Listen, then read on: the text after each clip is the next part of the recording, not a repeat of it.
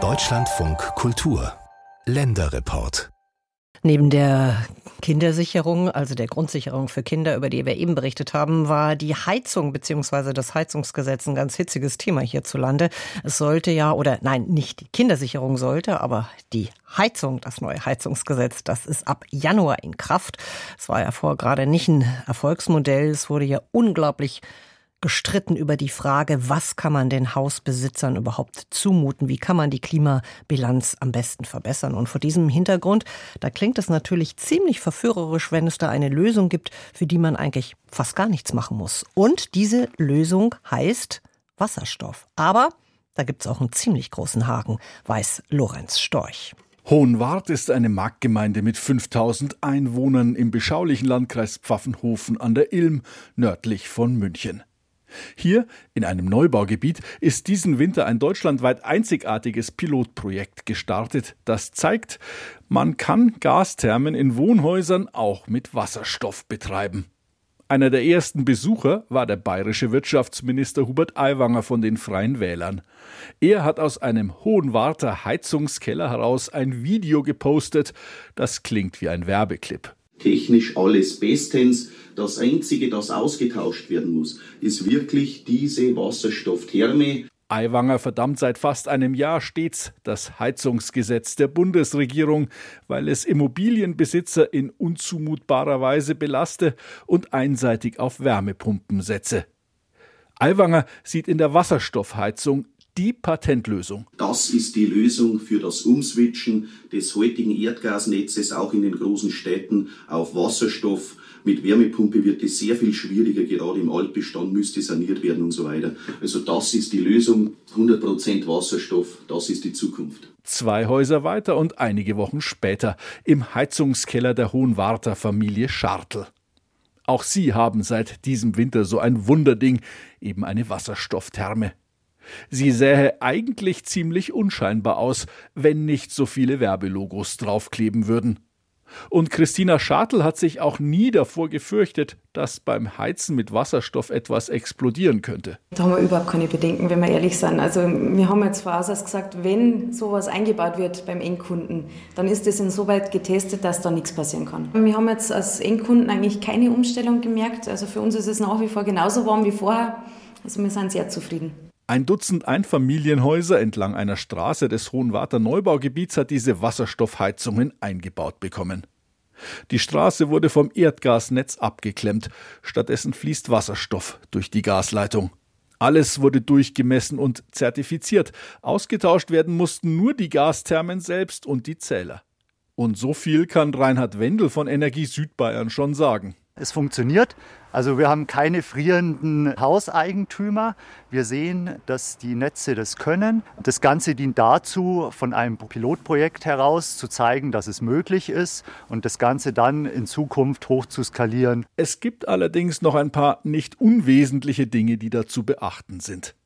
Zum einen die Projektpartner Energie Südbayern, Energienetze Bayern und der überregional tätige kommunale Energiekonzern Tüga haben für den Versuch extra einen Bereich gewählt, wo das Erdgasnetz noch ganz neu ist. So sind alle darin verbauten Komponenten genau bekannt. Die Ergebnisse dieses Versuchs lassen sich also nicht etwa eins zu eins auf das gesamte Erdgasnetz übertragen, räumt der technische Leiter von Energienetze Bayern, Manuel Gassner, ein. Bei bestehenden Anlagen müssen wir uns das dann im Detail anschauen. Die sind ja zum Teil Jahrzehnte alt. Hier wird mit Sicherheit das eine oder andere dann umgebaut oder ausgetauscht werden müssen. Und dann ist da die vielleicht wichtigste Frage. Wird es künftig überhaupt genug Wasserstoff in Deutschland geben, um damit auch Wohnungen zu heizen und wird er bezahlbar sein?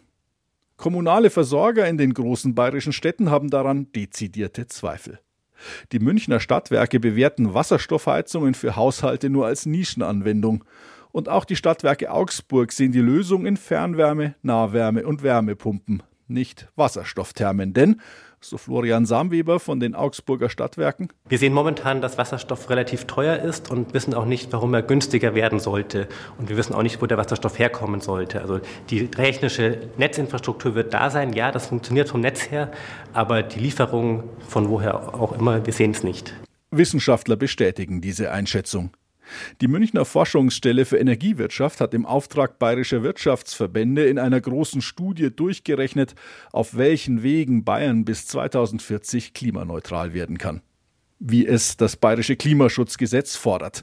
Und, so Serafin von Rohn, Geschäftsführer der Forschungsstelle, da sehen wir unseren Szenarien, wir haben mehrere gerechnet, den Wasserstoff eher in einer untergeordneten Rolle, weil Alternativen systemisch günstiger sind. Und die Alternative, die dort dominiert, ist vor allen Dingen die Wärmepumpe, da sie eben äh, sehr effizient dann die Wärme bereitstellen kann. Eine Wärmepumpe, die mit Ökostrom Umgebungswärme aus Luft oder Boden nutzt, ist um den Faktor 5 bis 6 effizienter als der Umweg über den Wasserstoff, der erst mittels Elektrolyse hergestellt werden muss, um dann hinterher wieder in einer Gasheizung verbrannt zu werden. Allerdings hat Wasserstoff einen Vorteil. Es gibt die Möglichkeit, ihn zu importieren. Die Bundesregierung und andere arbeiten daran, einen weltweiten Markt für Wasserstoff anzukurbeln. Und unter südlicher Sonne gibt es Photovoltaikstrom ja zu äußerst günstigen Preisen. Was für den Wasserstoff bedeutet? Der kann natürlich in guten Regionen dieser Erde sehr günstig hergestellt werden, aber das ist ja nicht das, was wir am Ende bezahlen, sondern eben, wo sich Angebot und Nachfrage treffen. Und es gibt natürlich Nachfrager, die eine höhere Zahlungsbereitschaft haben und deswegen auch bereit sind, einen höheren Preis zu zahlen, weil sie nicht anders können im industriellen Bereich. Da muss Wasserstoff eingesetzt werden oder ganz extrem natürlich im Flugverkehr. Dort brauchen wir Wasserstoff. Dort wird es ab 2030 die Quote geben für die entsprechend nachhaltigen äh, Flugtreibstoffe. Also die Fabriken und Airlines werden den Wasserstoff praktisch wegkaufen. Für das Heizen von Häusern gibt es effizientere und günstigere Alternativen. Selbst im wasserstofffreundlichsten Szenario der Forschungsstelle für Energiewirtschaft kommen Wasserstoffdirektheizungen maximal auf einen Marktanteil von 10 Prozent. Weit entfernt also von der Aussage Hubert Aiwangers, der darin eine Universallösung sieht. Beim Feldversuch in Hohenwart wird der grüne Wasserstoff übrigens per Lkw angeliefert. In kalten Winterperioden alle zwei Wochen. Wie viel dieser Brennstoff kostet, wollen die beteiligten Firmen nicht sagen. Den Testhaushalten ist es auch egal. Sie zahlen für die Heizung zwei Winter lang gar nichts, weder für den Wasserstoff noch für die spezielle Therme. Auch auf die Frage, was die kosten würde, wenn man sie als Hausbesitzer selbst anschaffen muss, sagt Manuel Gassner von Energienetze Bayern. Es sind jetzt Prototypen und da würde ich jetzt zum jetzigen Zeitpunkt kein Preisschild dranhängen wollen. Wenn der Pilotversuch vorbei ist, so der Plan, wird die Neubausiedlung in Hohenwart wieder an das Erdgasnetz gehängt.